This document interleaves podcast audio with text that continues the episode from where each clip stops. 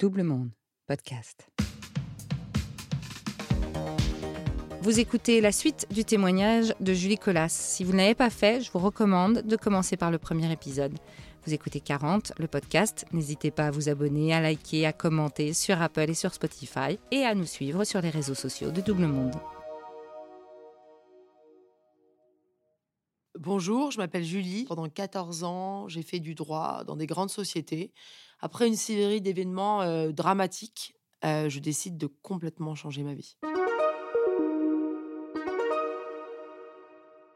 Donc là, euh, le secrétaire général, qui était un type bien, passe devant mon bureau, il dit ça va pas. Je dis non, ça va pas, faut que je vous parle. Et puis il dit bah, prenez rendez-vous avec ma secrétaire. Alors je prends rendez-vous avec sa secrétaire, c'était deux jours plus tard.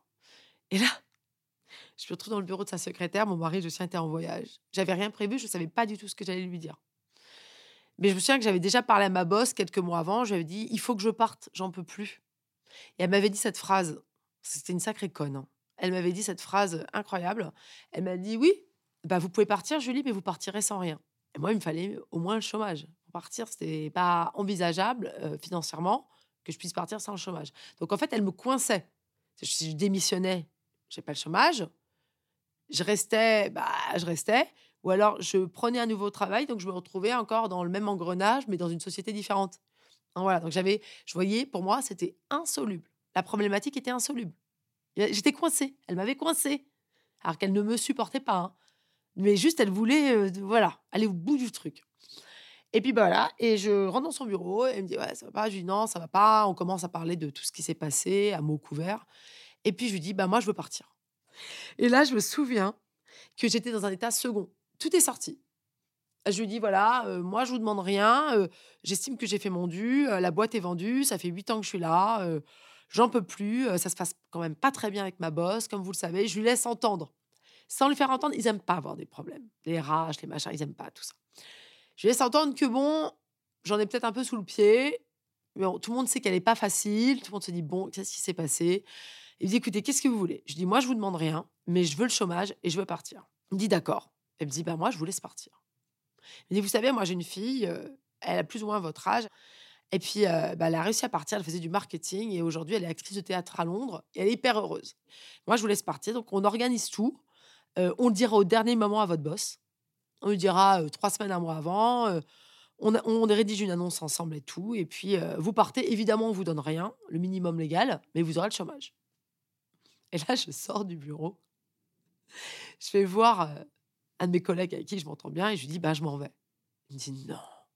Je dis, bah, si. Il me dit, mais tu vas faire quoi? Et Je dis, bah, je sais pas. J'ai aucune idée. Là, c'est l'énorme saut dans le vide. Mon mari est pas là. J'en ai parlé à personne. C'est un truc qui se réfléchit quand même.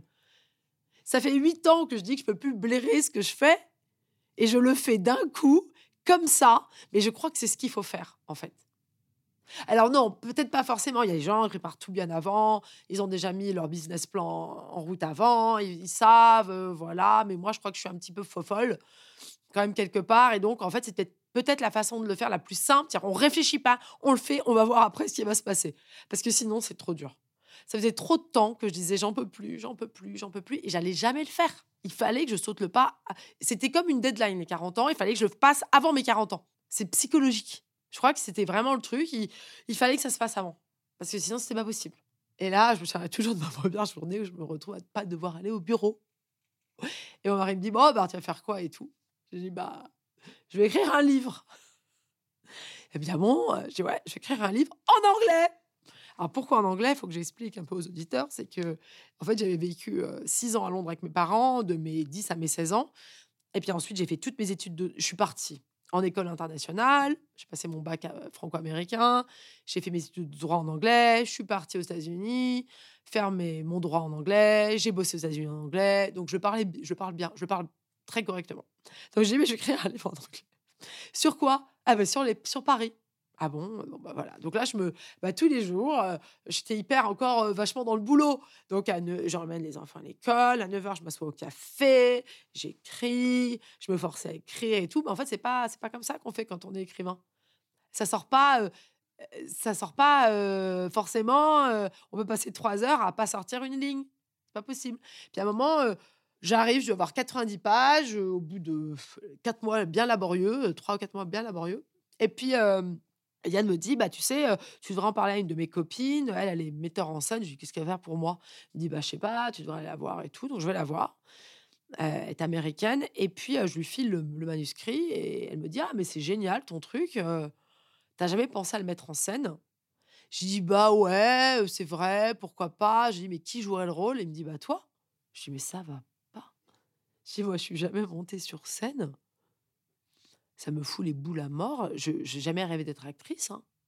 J'ai pas besoin de l'amour des autres, du regard des autres. Je n'ai pas envie. Elle me dit, ah ben quand même, euh, je sais pas, elle a trouvé que c'était marrant. Euh, elle me dit, bah écoute, euh, elle me dit, écoute, je te laisse trois mois, tu réécris tout ce que tu as fait sous forme d'une pièce de théâtre, puis tu reviens voir. Bon, je dis d'accord. Et là, je me suis pris au jeu, je réécris tout. Je vais la voir. Puis là, elle m'aide. et puis là, je sais pas comment ça part parce que j'avais pas envie de le faire. Elle me met en scène chez elle. Elle met le truc en scène. 24 heures de la journée d'une femme à Paris en anglais. puis là, elle me dit, au bout d'un mois, elle me dit, bah tu sais quoi? Elle me dit, si tu prends pas, si tu loues pas une salle pour le faire, croise en ma digne expérience, jamais tu monteras sur scène. Et là, je dis d'accord. Et là, je trouve un théâtre minable, parce qu'on ne peut pas louer un théâtre comme ça, hein, ça ne marche pas comme ça. Minable dans le 18e, une toute petite salle qui, qui trois mois plus tard, me donne deux représentations. Donc, je me retrouve avec deux samedis à jouer mon spectacle. Faut trouver un titre. Je me souviens plus du titre, hein, c'est pas du tout le titre d'aujourd'hui. Et puis, je me retrouve devant une salle de copains, puis après, une salle de, de, de, de pros enfin de gens comme elle, à jouer ce truc. Puis tout le monde me dit Ah, tu sais, c'est vachement bien. Franchement, il y a vraiment un truc à en faire. Je me suis dit Bah, en fait, c'est peut-être ça que je dois faire. Mais t'imagines que c'était pas un choix?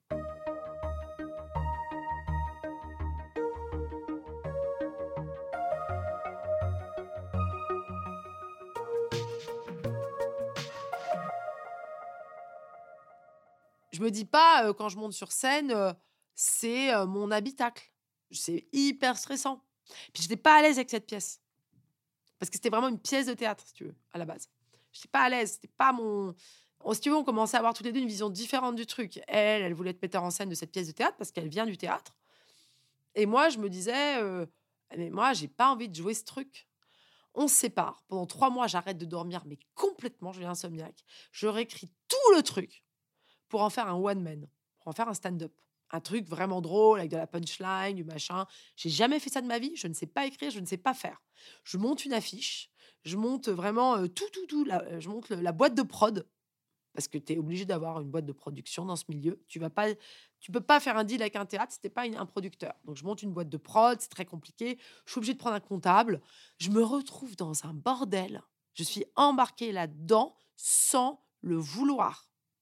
C'est-à-dire qu'en fait, ça se déroule sous moi je crois que j'ai, si j'analyse aujourd'hui, je crois que j'ai plus le choix parce que je ne sais pas quoi faire d'autre, que c'est allé trop loin, que j'ai fait de représentations, que les gens, enfin mes amis en ont entendu parler et qu'en fait il y a plus de retour en arrière et que mon mari est à fond derrière et trouve que le projet est génial parce qu'il joue un grand rôle là-dedans. Hein. Sans lui, je ne l'aurais pas fait.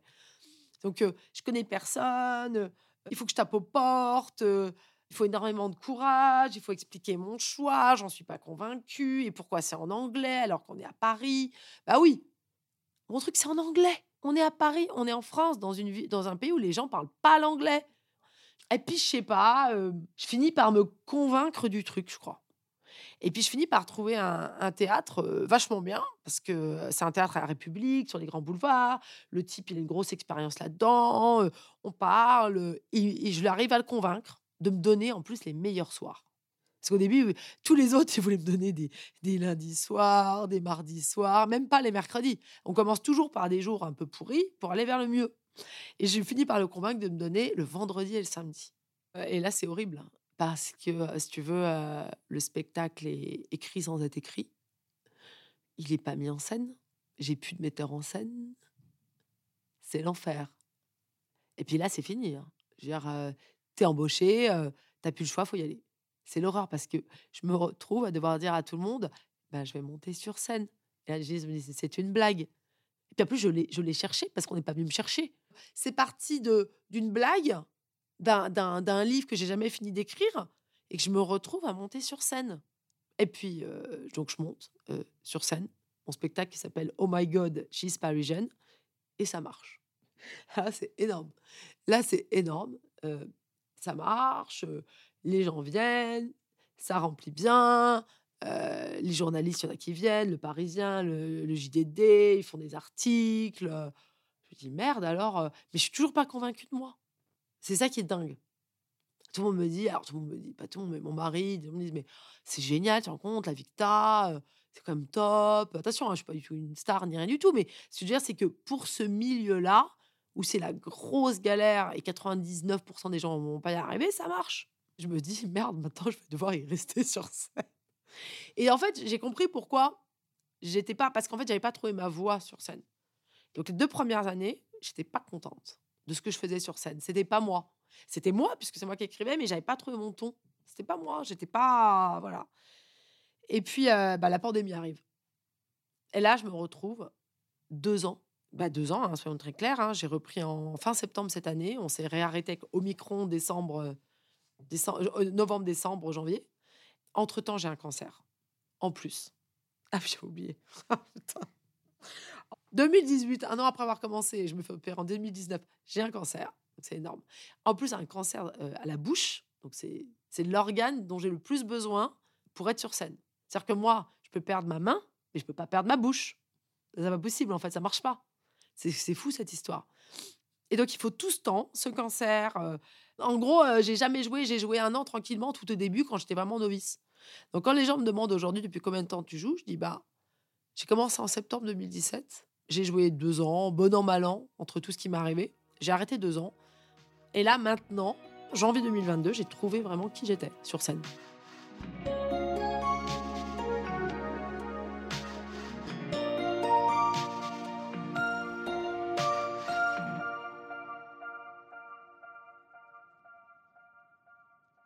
Faut beaucoup de courage et je sais pas, et peut-être que le milieu de vie, bon, souvent tu as construit quelque chose, quoi que ce soit, que ce soit familial, professionnel, tu as plus d'assises. euh, et tu me demanderais aujourd'hui, tu le referais?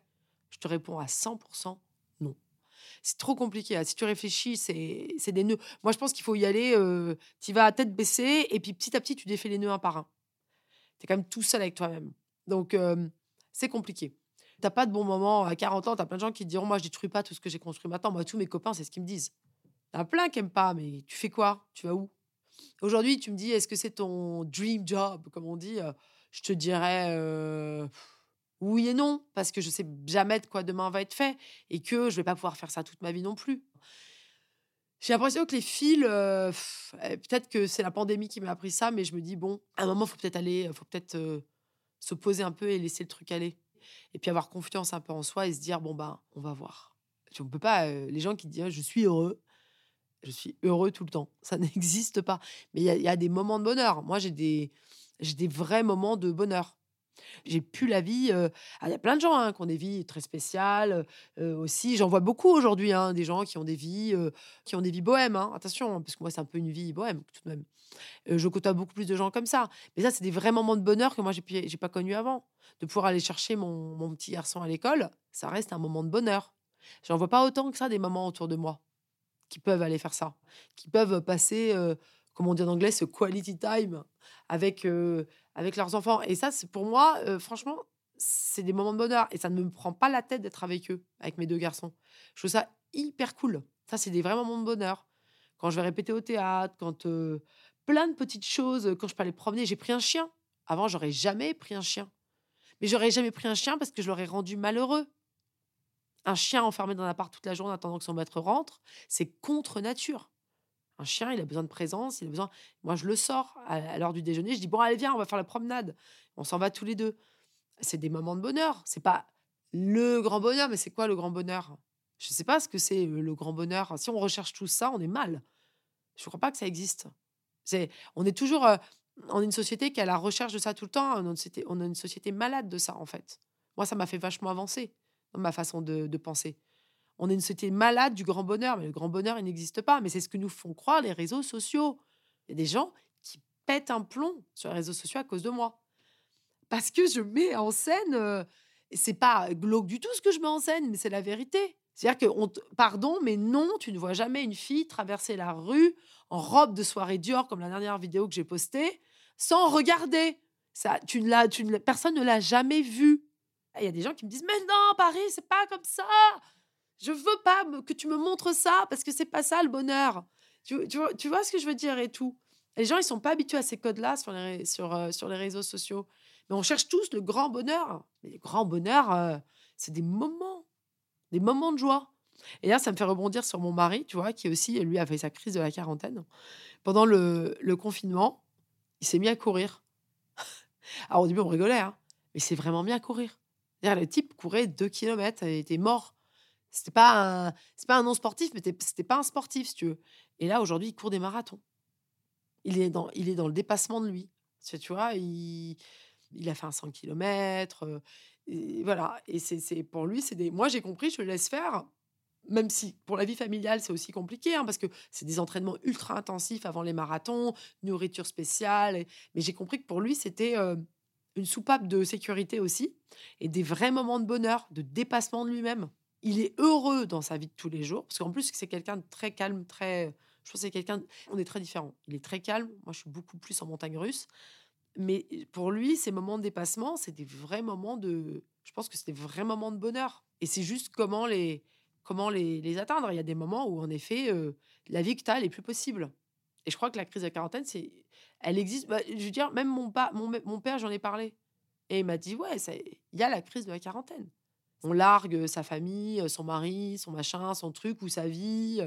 On part habiter en province, on part habiter à l'étranger, on part monter un hôtel, machin, truc et tout. Après, je trouve qu'on entend beaucoup parler de ça. Je trouve que c'est un truc. Depuis que j'ai commencé, je trouve que c'est très à la mode. Avant, on n'en parlait pas trop. Quand je l'ai fait, il y a toi, il y a cinq ans, ça, émergeait, ces trucs de je quitte tout pour faire autre chose. Et là, je trouve qu'on en parle beaucoup, mais ça reste quand même. Moi, je vois sur le nombre de gens que je connais, des gens qui ont fait ça. Moi, ou faire autre chose, hein, vraiment autre chose, j'en connais. Enfin, ah, il faudrait vraiment que là, tu vois, je me mette à réfléchir. Hein. Je les compte sur les doigts d'une main. Donc, la crise de la quarantaine, parfois, tu la vis en, trongeant les ongles, et puis attends que ça passe, quoi. Tout le monde n'est pas. je pense que tout le monde n'est pas capé pour pour la faire. Il y a des gens qui n'ont pas besoin de la faire aussi, qui sont très bien. Et je pense que c'est aussi une majorité de gens. Voilà. Donc, il ne pas, euh, faut pas mettre en tête aux gens euh, qu'on est obligé de, renverser la table et de faire table rase de tout pour que ça aille bien. Que c'est pas vrai. On peut être très heureux en sortant du boulot à 19h, en allant prendre un verre avec des potes, en allant en faire un ciné ou une expo le week-end, partir à la campagne. pas obligé de, faire ce que j'ai fait, quoi. J'ai toujours été, je répète, très spécial. Mère, ma mère le dit. J'ai fait quatre enfants et toi, on savait que tu étais différente. Julie Collas est dans Oh My God, She's Parisians tous les samedis à 20h au théâtre Beau-Saint-Martin, 19 boulevard Saint-Martin, dans le 3e à Paris. Vous venez d'écouter 40. Ce podcast est produit par Double Monde. Merci à Adrien Stiefel pour le montage, à Sébastien Ossona pour la musique et à Marie-Sophie Duval pour le graphisme, réalisation et narration, Marjorie Murphy. N'hésitez pas à nous laisser des étoiles et des commentaires sur Apple et sur Spotify et surtout à nous raconter vos 40 à vous. Faites-nous un signe sur l'Instagram, le Facebook ou le Twitter de Double Monde. On est impatient de vous tendre le micro pour nous raconter votre bascule. Et rendez-vous dans 15 jours pour une nouvelle aventure de milieu de vie.